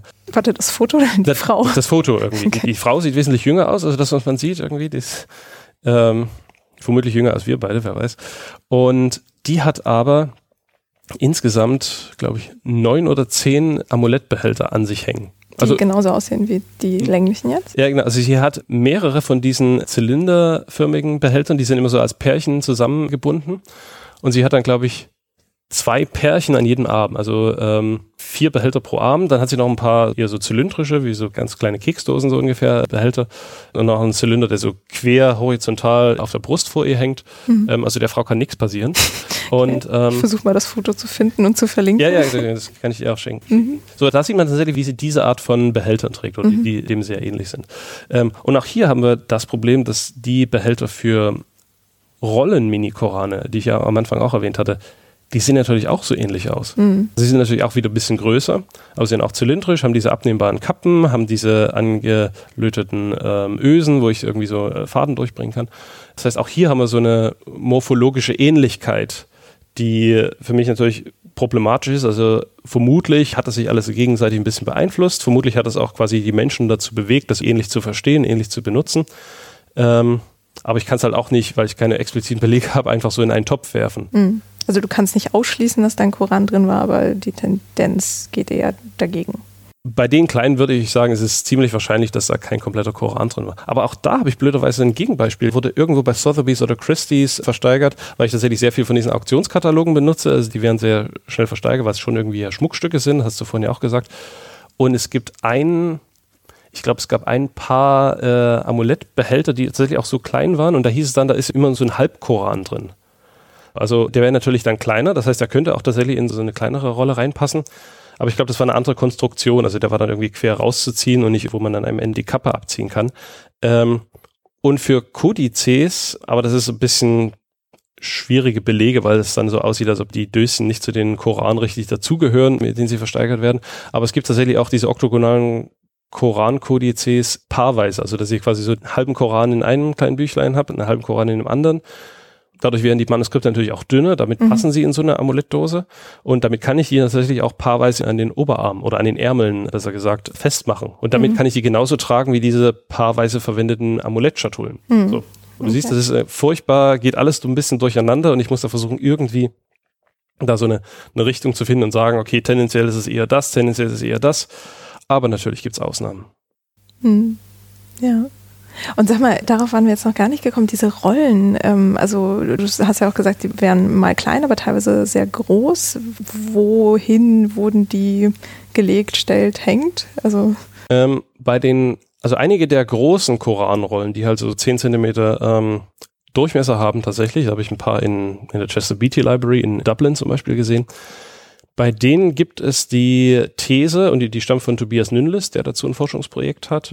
Ähm, der hat ganz spannende Sachen rausgefunden. Eine ist zum Beispiel, dass sie tatsächlich wohl im Kontext von so Sufi-Initiationszeremonien verwendet wurden. Also nicht alles sicherlich, aber ein paar weil zu dieser Initiation oder einigen Initiationen gehört es irgendwie auch, dass man so einen Gürtel äh, umgebunden bekommt. Und das ist ja so ein, äh, eine Praktik, die man überall findet. Ne? Wenn man eine europäische Schwertleite denkt und sowas, wird man auch gegürtet. Und bei, bei den Sufis... Europäische was? Ja, quasi der Ritterschlag. Quasi. Ah, okay. also, da bekommst ja auch dein Schwert dann umgebunden. Ne? Und bei den Sufis Initiationen gab es halt auch irgendeine Form von Gürtung. Und es gibt einige dieser großen Korane auf Rollen, die tatsächlich ein Muster haben, Spruchbänder, die sich wie so Flechtband über die ganze Rolle ziehen ähm, oder über einen Teil davon zumindest, die scheinbar dieses Gürtelmotiv aufgreifen. Mhm. So, er nimmt an, dass einige dieser, äh, dieser großen Koranrollen tatsächlich irgendwie in diesem Sufi-Initiationskontext verstanden wurden. So. Die sind natürlich so groß und tatsächlich auch so schwer, dass ich die nicht ohne weiteres bei mir tragen kann. Aber ähm, es gibt diesen Typ halt. Und Vermutlich wissen wir auch noch nicht alles. Kann sein, dass es dann noch ein paar andere Funktionen gibt irgendwie, aber dazu weiß ich jetzt tatsächlich gar nicht so viel. Bei den kleineren Miniaturkoranen, die also, wenn sie aufgerollt sind, bloß so zwei, drei Zentimeter im Durchmesser haben, da passt wieder diese ganze Sache mit, ich trage das bei mir ähm, und bringt mir halt Glück, ähnlich wie die Kodizes, die ja dann ein bisschen kleiner sind, aber jetzt irgendwie auch nicht nennenswert. Und dafür habe ich noch weniger Belege als für Codices allgemein. Lane ist, glaube ich, auch so jemand, der sagt, äh, er beschreibt einmal so eine Zeremonie, die mit der Pilgerfahrt zusammenhängt in Kairo und da gibt's halt so einen kleinen Palankin, der auf so einem Kamel ist, also wie so ein Mini-Pavillon, der vom Kamel getragen wird und er sagt, an einer Stelle hängt halt irgendwie so ein Miniatur-Koran-Kodex und an der anderen Ecke eine Miniatur-Koran-Rolle. So. Und das war's aber schon. Das heißt, ich kann auch hier nur so grob wieder annehmen, okay, die wurden vermutlich ähnlich benutzt wie die ähm, Kodizes und der Typ, also von seiner Form, von seiner Größe her, würde er das erlauben. Mhm. So, aber ansonsten habe ich zu denen tatsächlich sogar noch weniger Belege, wenn ich mich recht entsinne, als zu den äh, Kodizes, also zu den normalen Büchern. Das heißt, wir haben jetzt ähm, Schutz im Kampf oder im Alltag äh, als Funktion für diese verschiedenen Formen oder vielleicht auf Reisen auch. Ähm, als, ja gut, Amulett greift das Ganze noch auf. Dann rituelle Praktiken, wie jetzt Initiation zum Beispiel. Hm, noch irgendwie was? Ähm, also wie gesagt, diese Initiationssachen, das ist vermutlich was, was weniger mit Miniatur-Koran zu tun hat. Wobei ich auch da nicht ausschließen kann, dass sie da verwendet wurden. So, man nimmt das, aber ich glaube, dass die Beleglage sehr dünn, wenn ich jetzt die Artikel da richtig gedeutet habe, für diese byzantinischen Miniaturbücher, die ich erwähnt hatte. Da gab es so die These, dass es irgendwie Leute, wenn sie in den Orden eingetreten sind, haben sie so ein Buch bekommen. Scheint aber auch bloß Spekulation zu sein. Also wissen wir auch da wieder nicht genau, glaube ich. Ähm, diese Schutzfunktion, ja, für die Bannerkorane vielleicht noch allgemein quasi so eine Moralfunktion für die Truppen. Ähm, wenn ich aber so ehrlich bin und Jalal Mustafa ernst nehme, dann ist es auch eine Repräsentation dafür, dass quasi Gott der Herrscher über alle Klimazonen ist, über alle Winkel der Erde, wenn man so will. Ähm, dass es gleichzeitig halt vielleicht so ein äh, Mittel gewesen ist, um die osmanische Expansion zu rechtfertigen. Das können wir heute sagen, ne? aber ich kann ja jetzt quasi, ich kann deswegen diese andere Deutung vom göttlichen Anspruch auf die ganze Welt auch nicht vom Tisch wischen. Also den gibt es theoretisch auch. Ähm, als eine Variante dieser Fahnenkorane ist das sogar nach für Schiffsmasten von osmanischen Schiffen belegt also ich kenne es fürs 19. Jahrhundert, vielleicht frühe 20. Ähm, mag älter sein, aber nur von da habe ich so sehr schwammige Belege dafür, dass es auch so einen Imam gab, der dann am Schiff oben so einen Miniaturkoran am Hauptmast festgebunden hat. Mhm. Ähm, und ansonsten hört es dann auf. die Sache, die ich seit kurzem weiterverfolge, vor allem nachdem ich ja mit den europäischen, mit den byzantinischen Miniaturbüchern mich ein bisschen beschäftigt habe, und das ist aber auch nur so eine Ahnung momentan, ist, dass ich die Korane halt auch in so einem private Andacht-Kontext beginne zu sehen, wo ich halt nicht weiß, wie haltbar das ist und vermutlich lässt sich das auch sehr schwer wirklich ähm, nachweisen wieder, also ähnlich schwer wie bei diesen magischen Praktiken. Ich überlege, und das geht halt auch von diesem Askralani-Zitat aus. Ne? Er steht vor dem Sufi-Konvent, zieht den Amulett-Koran aus der Tasche und beginnt daraus zu rezitieren. Ähm, ich glaube halt, wir haben in dieser Zeit ja in der islamischen Welt, also im 14. Jahrhundert ist alles, was Sufi-Mystik ist, schon relativ verbreitet. Also die Idee, dass ich so ein sehr persönliches Verhältnis zu meinem Schöpfer suche, also dass ich mich irgendwie in Kontemplation hingebe, meditiere, diese ganzen Praktiken, die man auch von Derwischen, sage ich mal so, kennt, das soll ja alles so ein, irgendeine Form von persönlicher, wenn nicht sogar fast schon körperliche Beziehung zu Gott geprägt ist. So. Und ich habe die Ahnung so, und, und, muss quasi spekulieren, aber ich finde es momentan sehr reizvoll zu sagen, dass halt zu dieser grundlegenden Vorstellung davon, wie ich mein Verhältnis zu Gott regel, auch gehört, dass ich halt irgendwas Göttliches bei mir tragen will. Und, so, und was ist islamischer als der Koran, könnte man jetzt sagen.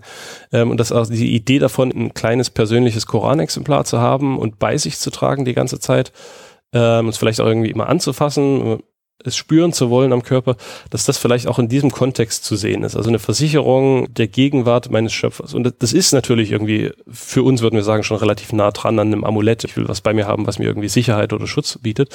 Aber es ist vielleicht doch nochmal was anderes. Und dass es dann noch diese Möglichkeit gibt, darin ein bisschen zu lesen, dass ich also mich nochmal den Text, den ich vielleicht trotzdem schon auswendig kann, aber den ich trotzdem nochmal sehen will, wo ich so eine gewisse Versicherung haben möchte, dass das so eine der äh, Keimzellen sein könnte, warum es diese Miniaturkorane ab dem 1400 verstärkt gibt. Mhm. Ähm, wir haben übrigens ja, glaube ich, ab dem frühen 10. Jahrhundert. So, wir haben ganz frühe kleine Korane, die ja schon richtig fein geschrieben sind, aber das sind so wirklich so Ausreißer. Sie tauchen auch dann ähm, 10., 11., 12., 13. Jahrhundert im Maghreb auf. Habe ich vorhin gar nicht erwähnt, da, da haben wir die auch. Aber erst so ab dem 13., 14. Jahrhundert, da gibt's die halt so typisch. Also auch, dass wir diese oktogonale Form haben, die sich dann über so ein halbes Jahrtausend durchzieht, dass wir die Rollen haben. Und ich habe so ein bisschen das Gefühl, dass auch diese, das, was man halt bei europäischen Psaltern oder Stundenbüchern die private Andacht nennt. Also ich verziehe mich in mein Kämmerlein und bin mit dem Buch alleine und tue quasi was Religiöses so für mich, ähm, ohne einen richtigen Gottesdienst oder sowas dazu dass wir sowas ähnliches auch hier haben. So, also dazu passt zum Beispiel, dass Al-Asqalani eben selber zu diesem Sufi-Milieu gehörte. Und das finde ich momentan halt spannend. Und daran ist tatsächlich auch spannend, dass wir halt in Byzanz und in Europa so ungefähr gleichzeitig oder mit so ein bisschen Verschiebung halt äh, diese Miniaturbücher mit möglicherweise ähnlichen Funktionen haben. Also die tauchen dann sehr bald nacheinander überall auf für vermutlich ähnliche ähm, Zwecke. So, und jetzt könnte ich sagen, okay, am Anfang wollte man halt noch was haben, so um privat zu rezitieren und später ist es dann so ein bisschen hinten runtergefallen und es war dann fast nur noch Amulett. Aber das kann ja trotzdem alle so parallel existieren und unterschiedlich sein, je nachdem, wer das macht. Und ja, also diese private Andachtssache ist momentan das, was ich so als letzten neuen Funktionsbereich dann noch für mich äh, etwas entdeckt habe. Ja. Und wenn wir uns mal so diese Verbreitung sowohl historisch als auch geografisch anschauen, hörte sich das jetzt so an, als sei das in der ganzen islamischen Welt ein Phänomen gewesen, das verbreitet war? Oder gab es irgendwie so Zentren? Mm, beides, würde ich sagen. Also ähm, wie gesagt, bei den ganz frühen, also diese Abbasidenzeitlichen, also spätes 10. Jahrhundert, das sind Ausreißer, soweit ich weiß. Also es gibt so einen Koran, der, glaube ich, vollständig ist sogar, was ist ja für die Zeit, was Handschriften angeht, auch alles andere als gewöhnlich. Aber es gibt so einen, der ist halt. Weil so viele glaub, verloren sind? Ja, weil viel fragmentarisch ist. Also sehr alte Koran-Handschriften, die wir haben, sind ja fast immer fragmentarisch. Mhm. Irgendwie, da wird mal so eine ein oder zwei Pergamentblätter werden irgendwo versteigert und wenn man Glück hat, äh, gibt es am anderen Ende der Welt irgendwie. Drei Millionen, um das zu kaufen, ja. Ja, genau, das kommt noch dazu. Ähm, wobei, ich glaube, die liegen ein bisschen drunter. die sind vielleicht nur, nur sechsstellig dann. Aber vielleicht gibt es dann irgendwie die dazugehörige Handschrift im anderen Ende der Erdkugel dann oder sowas. Aber viele sind fragmentarisch. Also es gibt halt den einen, der ist so sechs oder sieben Zentimeter hoch und hat auf der Höhe schon 30 Zeilen. Zeilen, eine dieser älteren arabischen Schriftarten da. Also das ist schon beeindruckend. Dann haben wir halt die aus Andalusien und aus dem Maghreb. Die sind äh, wie viele Handschriften, vor allem Koranhandschriften von da quadratisch in der Form. Die sind relativ groß, also die werden schon so bis 10 Zentimeter groß, das ist sehr viel mehr als die späteren Mini-Korane. Die haben aber trotzdem diese Mini-Schrift da drin. Mhm, so. Okay. Es war auch so ein Ding, wo ich dann überlegt habe, ja, okay, zeichnen sich Mini-Koran durch die Größe aus, allgemein durch die Schriftgröße. Und dann komme ich natürlich relativ schnell an diesen Sonderfall, okay, die Schrift ist klein, aber allgemein ist das Ding gar nicht so klein. Mhm. So, was mache ich damit? Deswegen sage ich, ich will gar keine irgendwie harten Kriterien haben, sondern ich sage nur, so, es gibt Indikatoren. Und die gibt es aber dann, soweit ich weiß, ab 13, 14 Jahrhundert hört es dann in Nordafrika, in Spanien auch schon wieder auf. Also einen der letzten, den ich habe, der stammt ähm, aus dem frühen 16. Jahrhundert vermutlich und nimmt wohl auch diese früheren Formen da auf. Und der ist allein deswegen interessant, der ist nach England gekommen und da steht so eine Tudor-zeitliche Geheimschrift drin, die ich mit einer Kollegin äh, entziffert habe. Auch ganz spannende Detektivgeschichte, aber ist nur am Rand hier relevant. Und der Hauptteil, der kommt wohl eher in dem, was wir Maschrek nennen, also die östliche islamische Welt, also sagen wir so östlicher Mittelmeerraum, vielleicht noch ein bisschen Iran und sowas bis Indien. Da habe ich diese Miniaturkorane, also gerade Osmanisches Reich, Iran, vereinzelt Indien. Vielleicht noch ab und zu mal irgendwas wirklich in Südostasien, also Malaysia, Indonesien, aber da kaum. Wo wir sie nicht haben, ist ansonsten das restliche islamische Afrika. Da hat man das nicht gemacht. Da gibt es aber spannenderweise dann andere Arten von Büchern, die man quasi in kleinen bei sich getragen hat. Das hat meine Vorgängerin quasi in dem Projekt von Herrn Seidenstecker, Friederike Wiebke-Daub untersucht. Äh, die Dalal al-Khairat und die Qasidat al-Burda. Das letzte ist dieses berühmte Gedicht von auch wieder einem Mystiker, der quasi so vom Mantel des Propheten träumt. Ähm, und dieses Gedicht wurde für alle möglichen Sachen dann verwendet. Und es gibt es unter anderem auch in Miniatur-Handschriftgröße, dass man es bei sich tragen kann und hat vermutlich ähnliche Wirkung gehabt. Also es ist irgendein Bezug zu Gott, was frömmigkeitsmäßiges, aber dann vielleicht auch wirklich sehr konkret äh, amulettmäßig, also dass ich in dieser Welt wirklich vor Schaden bewahrt werde, wenn ich unterwegs bin zum Beispiel. So und deswegen, also ja, große Teile, aber ich würde so Schwerpunkte setzen, so Osmanisches Reich, Iran, vielleicht ein bisschen Indien noch. Das ist momentan mein Eindruck für diese, sag ich mal so, ab 14. bis 15. Jahrhundert folgende ähm, diese Miniatur-Koranform, die wir da haben. Mhm. Okay, also das heißt, das ist eigentlich ein Phänomen, das relativ weit verbreitet ist, aber sich sehr schwierig greifen lässt in den Quellen. Ähm, ja, also wie weit verbreitet weiß ich nicht. Ich könnte jetzt grob über den Daumen gepeilt schätzen, dass es wohl irgendwie vielleicht 5000 Miniaturkorane heute noch auf der Welt gibt. Mhm. Weil ich habe viel mit europäischen Bibliotheken mir die Daten zusammengeholt, teilweise Auktionskataloge. Ich war in Istanbul kurz und habe den Katalog des Topkapi benutzt. Aber es gibt viele andere Sammlungen in Istanbul und im Nahen Osten allgemein, wo ich halt keine Ahnung habe, was da noch an Miniaturkoran rumliegt. Die sind vielleicht nicht erschlossen und ich bin nicht dazugekommen, das jetzt im Rahmen dieses Projektes zu untersuchen. Ähm, ich würde sagen 5000 und das ist schon genug, finde ich, um zu sagen, okay, es ist ein weit verbreitetes Phänomen, also vor allem, weil es auch über Jahrhunderte nachweisbar ist. Mhm. Aber, ähm, ist das heute noch so? Oder quasi gibt es irgendwie auch so einen Cut, wo man sagt, okay, ab dem späten 19. Jahrhundert oder so gab es dann keine mehr? Also für mich war der Schlussstrich sozusagen halt in dem Moment, wo es keine Handschriften mehr sind, mhm. ähm, weil ich ja im Sonderforschungsbereich für Manuskriptkultur bin. Und jetzt wissen wir, äh, Handschriftenkultur hat sich im Nahen Osten oder in der islamischen Welt sehr lange gehalten, aus verschiedenen Gründen, also so eine gewisse Skepsis gegenüber äh, maschinellem Druck und sowas war einer der Gründe. Und erst so ab dem mittleren 19. Jahrhundert ähm, gewinnt der Druck wirklich an Fahrt. Und das heißt, bis dahin, also bis ins späte 19. Jahrhundert, vielleicht noch frühe 20. Jahrhundert, finde ich Miniaturkorane gerade noch so. Dann gibt es einige Reiseberichte, wo halt aus der Zeit etwa, wo auch nicht gesagt wird, ob das jetzt schon gedruckt ist oder nicht. Mhm. Das ist schwierig. Ein schottischer Drucker hat zum Beispiel im späten 19. Jahrhundert schon äh, Miniaturkorane gedruckt. Teilweise ging das so für ähm, muslimische Soldaten in britischen Diensten, in Indien zum Beispiel, damit fing das an.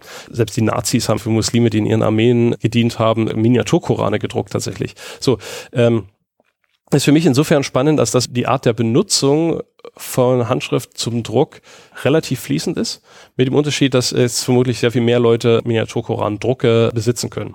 So, und die Drucke also können. sich leisten können. Genau, genau, sich leisten mhm. können.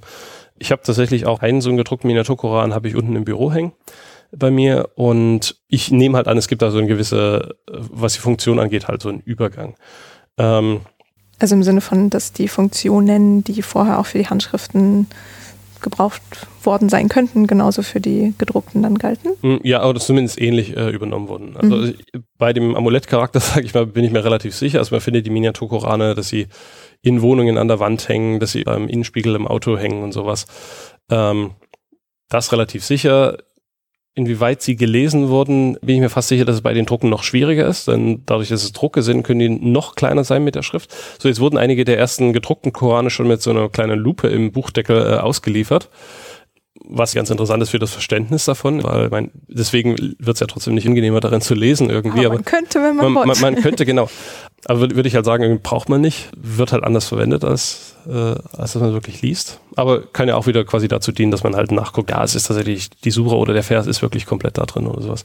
Also ja, sehe ich in vielerlei Hinsicht als so eine äh, Fortsetzung dieses Phänomens, ist bloß halt, dass es für breitere Bevölkerungsschichten erreichbar ist. Parallel gibt es tatsächlich auch andere andächtige, religiös bedeutsame Texte für Muslime, die halt auch heutzutage in Miniaturformat gedruckt werden und dann mitgegeben werden. Also ich habe unten auch so einen gedruckten äh, Kodex mit Koran-Auszügen, der ist so ein Drittel so groß wie eine Streichholzschachtel so etwa. Ähm, und ich habe zwei Ausgaben des Jaushani Kabir, das ist auch so ein äh, Text, der im ich glaube, gerade im Osmanischen Reich sehr beliebt ist als so ein Schutzmittel, also was man Kindern dann irgendwie schnell umhängt oder sowas. Mhm. Das äh, ist was für ein Text?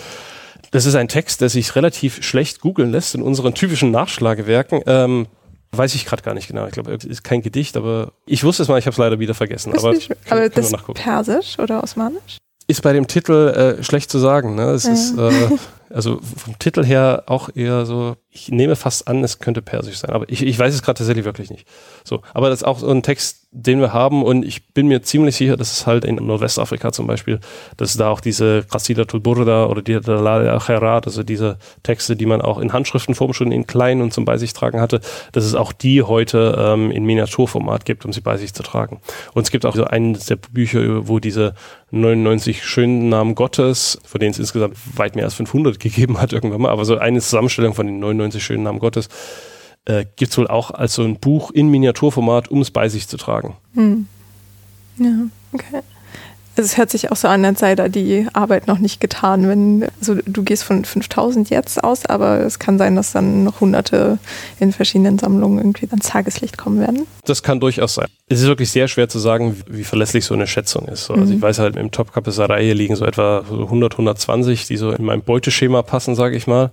Ähm, das heißt, in der Süleymaniye-Bibliothek, die die eigentlich richtig große in Istanbul ist, wo ich es nicht geschafft habe, irgendwie da reinzukommen und nach Miniaturkoran zu suchen, die haben vielleicht Zeitlich. irgendwie. Die ist eigentlich eine der am einfachsten zugänglichen, oder? Ja, dachte ich auch irgendwie, als ich dann und? versucht habe, mit dieser schlechten Bibliothekssoftware da zu suchen ah, und habe rausgekriegt dann, äh, dass es 38 Korane gibt, wusste ich, dass es wohl nicht sehr verlässlich ist. Okay. In dieser Sammlung, die, wie, wie viele Handschriften haben die? Es sind doch irgendwie. Tausende, das ist so die ja, größte genau, Sammlung. Genau, ja. Ich glaube, entweder in der ganzen islamischen Welt oder mindestens der Türkei. Ich und auch, ja, ja. das ist halt auch eine der eigentlich am einfachsten, ja auch für Nicht-Türken zum Beispiel zugänglichsten Sammlungen, weil die ja auch irgendwie ewig aufhat von, weiß ich nicht, von sieben bis elf oder was. Und äh, ja, an sich alles gut suchbar sein können sollte, aber anscheinend nicht, wenn man nach Miniaturkoran. Ja, ja, genau. Und auch nicht, wenn man versucht, irgendwie so am letzten Tag in Istanbul noch schnell mal gucken, ob man da noch was ah, findet. Okay. Irgendwie, das könnte, könnte, könnte das auch sein.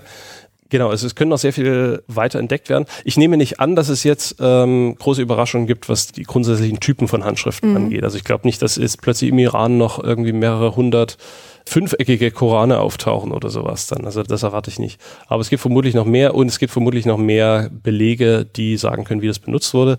Ich denke, mit dem kleinen Buch, was ich jetzt darüber schreibe, was hier im Sommer 2020 jetzt fertig sein soll, und ich hoffe, das kriege ich so hin, ne?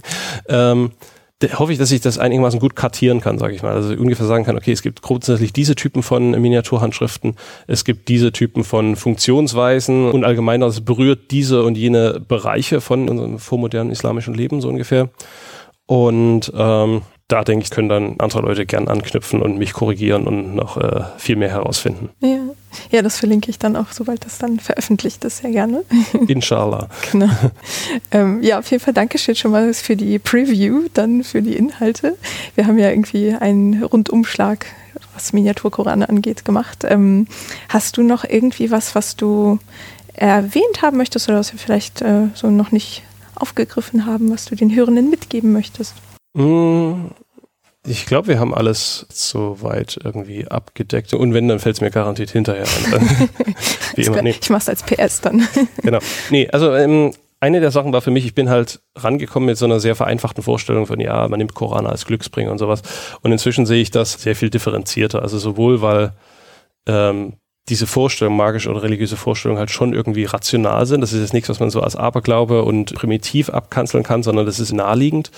So, und jeder, der irgendwie mal aus Versehen mit seinem Auto geredet hat in Deutschland, hat sowas ähnliches gemacht. Er hat so eine Vorstellung von, ich kann mit Lebewesen interagieren, auf ein Auto übertragen, weil es das Gefühl gab, das tut ja auch irgendwie was, das lebt ja auch so ungefähr.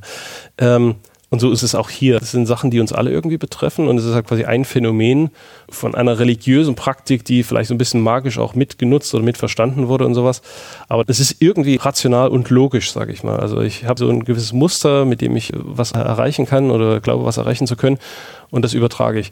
Und das sehe ich halt inzwischen so ähm, glaube ich, doch nochmal eine Ecke differenzierter, als ich das vorher getan habe. Und da habe ich diese normale wissenschaftliche Neugier und finde das alles spannend, was da die Menschen gemacht haben. Das ist so ein Ding, was ich sage, was ich für mich aus dem Projekt so mitnehmen kann. Hm, ja, quasi die Magie der Forschung. Man äh, kommt mit einer Frage rein und äh, 30 wieder raus. Genau, das auch. Genau. ja, schön. Dann ähm, ja, bleibt mich, mich ganz herzlich zu bedanken für die Zeit und die tollen Ausführungen und ich freue mich auf das Buch. Gern geschehen, vielen Dank.